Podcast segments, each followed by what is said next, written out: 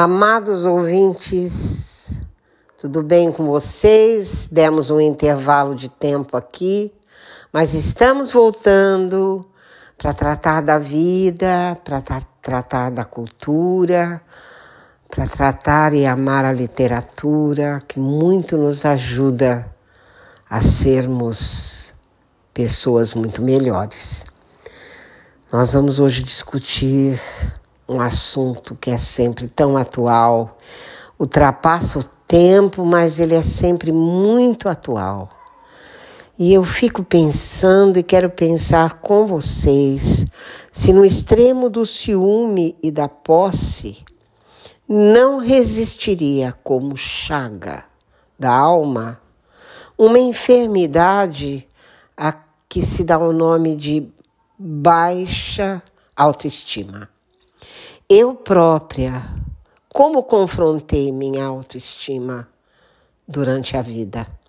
Para falar a verdade, bem cedo, criança ainda, quando eu ficava de castigo depois de birras, e mesmo assim, sabendo que eu era birrenta, eu achava que não merecia o castigo. Tão grande castigo para tão pequenas penas. Na adolescência, eu confundi autoestima com dignidade. Entrosei ambas. E ao levar o fora de alguns namoradinhos, e eu levei mesmo alguns, e ao saber de algumas traições, eu sentia pena deles e pensava: pobrezinhos, não sabem o que perderam não foram felizes na troca. Na vida inteira, traída ou desprezada por falsos amigos, eu os ignorava na mesma medida e na mesma proporção. E aí eu concluo que, pelo número de feminicídios em comparação com assassinatos de parceiros, tudo leva a crer que a autoestima é bem maior e melhor entre as mulheres. A literatura também prova isso. Ciúme, sentimento de posse, horror à traição, dúvida, desconfiança, devido talvez a um mundo e a uma cultura machista e falocrática, gravou raízes no gênero masculino Haja visto alguns personagens literários, históricos, inesquecíveis, tal qual Otelo, o mouro desconfiado, ciumento, possessivo, com certeza de baixíssima autoestima, que levou à morte a delicada e fiel esposa Desdêmona.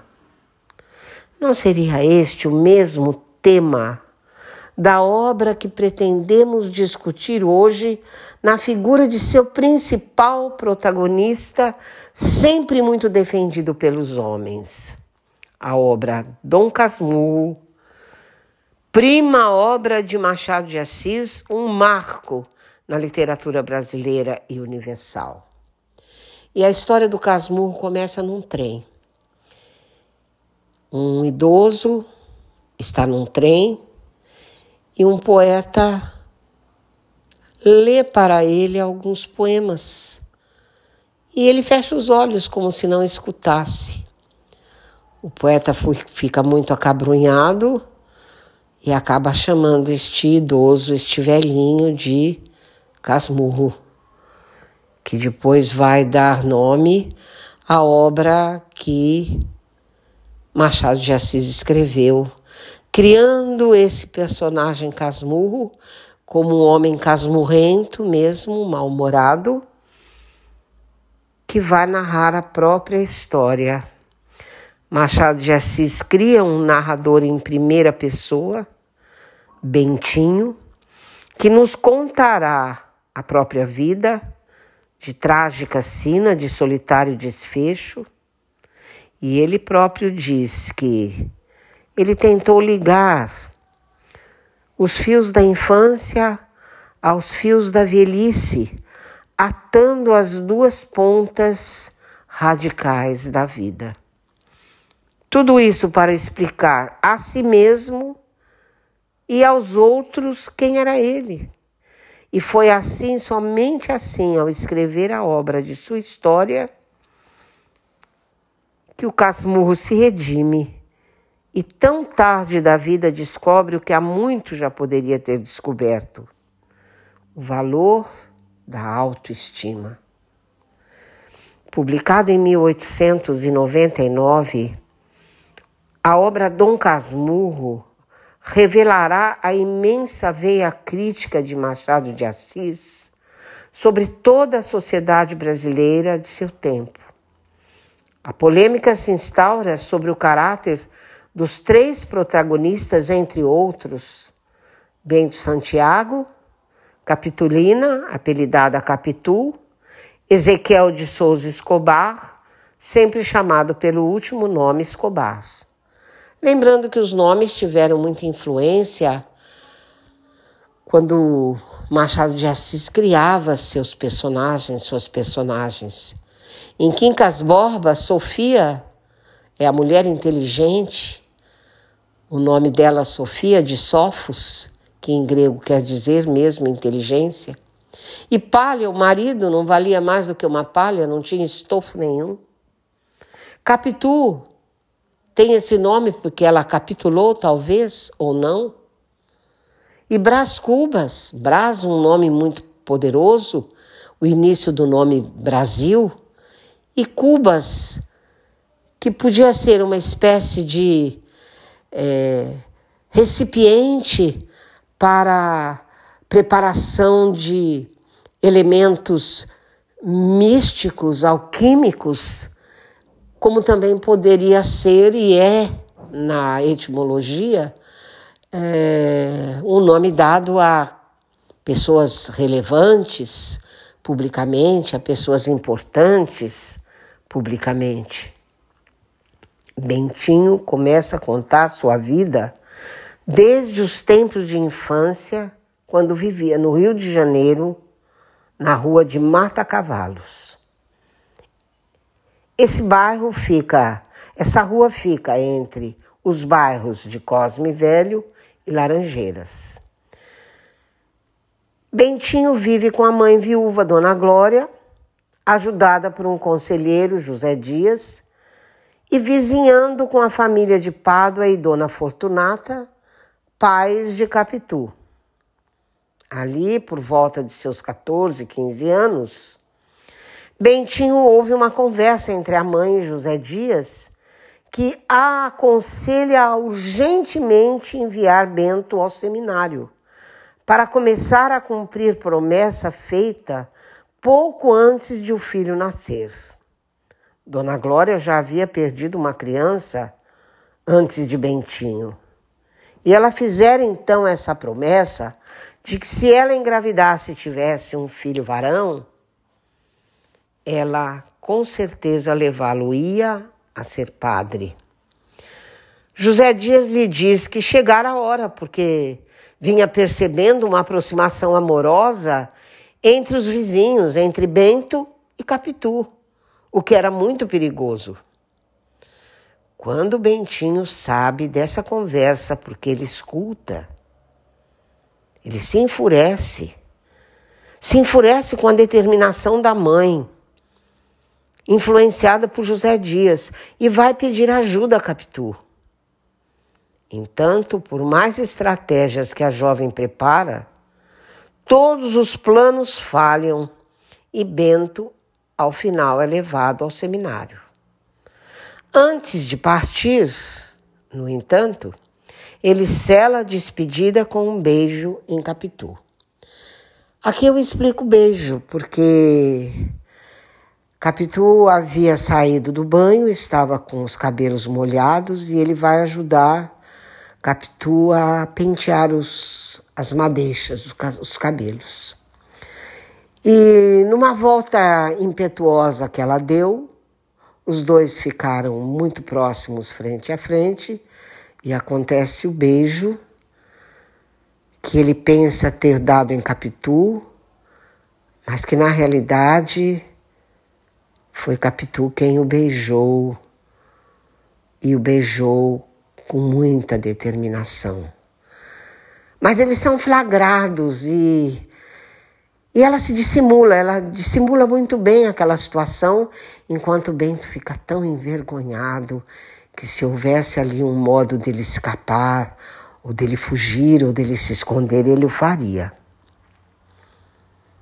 No seminário, Bentinho conhece Escobar e se aproxima desse rapaz com grande admiração e vão se tornar os dois melhores amigos ali no seminário. Numa das visitas à mãe, Bento apresenta Escobar a ela e apresenta Escobar também a Capitu. Mas nesse tempo, Dona Glória e Capitu já haviam se aproximado com muita simpatia, já haviam se tornado amigas, de modo que Dona Glória começa a ver com bons olhos a relação entre os dois. Entretanto, ela não sabe muito o que fazer e vai ser Escobar que a ajudará a encontrar uma solução. E ele diz: Dona Glória, se a senhora prometeu um filho padre, caso nascesse um varão e nasceu Bento, por que a senhora não substitui Bento por uma criatura pobre, por um órfão pobrezinho? A senhora faria até muito mais do que uma só benevolência. E ela acha a ideia muito boa e faz isso. Permite que Bento saia do convento e manda ao convento uma criança órfã, pobrezinha, que ali receberia o conhecimento, a educação. Bento sai do convento e vai para São Paulo estudar direito na Universidade do Largo de São Francisco. Ele e Escobar formam-se advogados. Na volta ao Rio de Janeiro, Escobar casa com Sancha, a namorada, e Bentinho finalmente casa com Capitu. Sancha e Capitu já eram amigas desde a escola. Embora Capitu e Bentinho formassem um belo casal, assim como Sancha e Escobar, uma nuvem cinza vinha se interpondo entre a dupla de casais. Mesmo sendo sócios, os dois advogados, e mesmo sendo inseparáveis, os casais e amigos que saíam juntos para festas, viagens, reuniões, praia, essa nuvem cinza vem abalando a amizade entre eles. O fato foi que Sancha logo engravidou e deu à luz a uma menina a que chamaram de Capitolina em homenagem a Capitu. Ocorre que a mulher de Bento não conseguia engravidar. E alguns anos mais tarde, quando isso aconteceu, ela deu à luz a um menino a que chamaram Ezequiel em homenagem a Escobar. E aí, à medida que o tempo vai passando, um amigo que visita Bentinho, ao olhar a foto do menino sobre um piano, ele faz um comentário um tanto irônico que ele achou o menino Ezequiel parecido com Escobar. Isso perturbou o Bento e cada vez que ele olhava para o menino, o modo de o um menino andar, alguns gestos, quase tudo ia lembrando Escobar. E ele vai ficando com essa dúvida. E ele vai ficando desconfiado. E ele não se conforma com a ideia de que ele talvez tivesse sido traído. Isso é ciúme. Isso é posse. Para resolver a situação, depois de muitas brigas e discussões com Capitu, ele a envia para a Europa, onde Capitu adoece e vem a falecer. Morrendo Capitu, o que a gente imagina? Que bom, agora Bento vai ser feliz. Agora chega de sofrer, de desconfiar. Mas Ezequiel volta. Volta à casa paterna. E cada vez que ele olha para Ezequiel, ele pensa ou em tomar um café quente envenenado ou dar esse café quente envenenado para o menino. E numa das viagens que Ezequiel faz para o exterior, ele também vem a falecer. E a gente pensa que está tudo resolvido para Bentinho. Está morta Capitu, está morto Ezequiel. E muito antes dessas duas mortes, quando os casais ainda se davam razoavelmente bem, eles vão à praia. E acontece o pior. Nesse piquenique, à praia, Escobar entra no mar e não volta. Morto Escobar, estaria resolvido o problema. Se ele se julga traído, acontece que durante o velório de Escobar, ele vê que Sacha, Sancha, a esposa de Escobar, chora, sente, mas o sofrimento de Capitu incomoda Bentinho. Capitu sofre demais no velório, assim imagina Bentinho. Ele diz que ela tragava o defunto como as ondas mais poderosas do mar tragava o primeiro nadador da manhã. Estava alucinado, Bentinho mortos. Escobar, Capitu, Ezequiel, ficou ali Bentinho. Bento Santiago. Por que não foi ciúme? O ciúme pode estar no início das alucinações, pois a medicina comprova que o ciúme alucina. O ciumento vê o que não existe ouve o que não se escuta. A imaginação caminha abduzida por imagens negativas, próprias das alucinações. Alucinado por ciúme, é a pessoa capaz de compor cenas e situações e acreditar nestas cenas e nestas situações inenarráveis. Entretanto, Capitu faleceu e aí deveria cessar toda a agonia de Bentinho. Ezequiel faleceu, o que determinaria também o fim do sofrimento paterno. Escobar muito antes faleceu, o que faria com que Bentinho já se sentisse vingado. Ocorre que isso não aconteceu. Onde está então a estima de Bentinho por si mesmo? Com certeza, se já não tinha muito amor a si próprio, se desconfiava do pouco valor que ele julgava ter, sinal que se sentia muito inferior a Escobar e muito inferior a Capitu. Quem sabe essa baixa autoestima não resultou do excesso de cuidados maternos inclusive do excesso de autoridade materna sobre a criança, o que lhe rouba a autoconfiança ao se tornar adulto. Já pensaram nisso? E posse? Foi posse? Posse também não foi, porque desde o primeiro beijo, nós explicamos aqui, ele é quem foi possuído por Capitu. Desde o primeiro encontro com Escobar, ele é que foi envolvido pelo amigo, existindo até teses conspiratórias defendidas em universidades do Brasil e fora do Brasil, e que se, em que se tenta comprovar que Bentinho amava Escobar talvez mais do que ele amava a própria Capitu.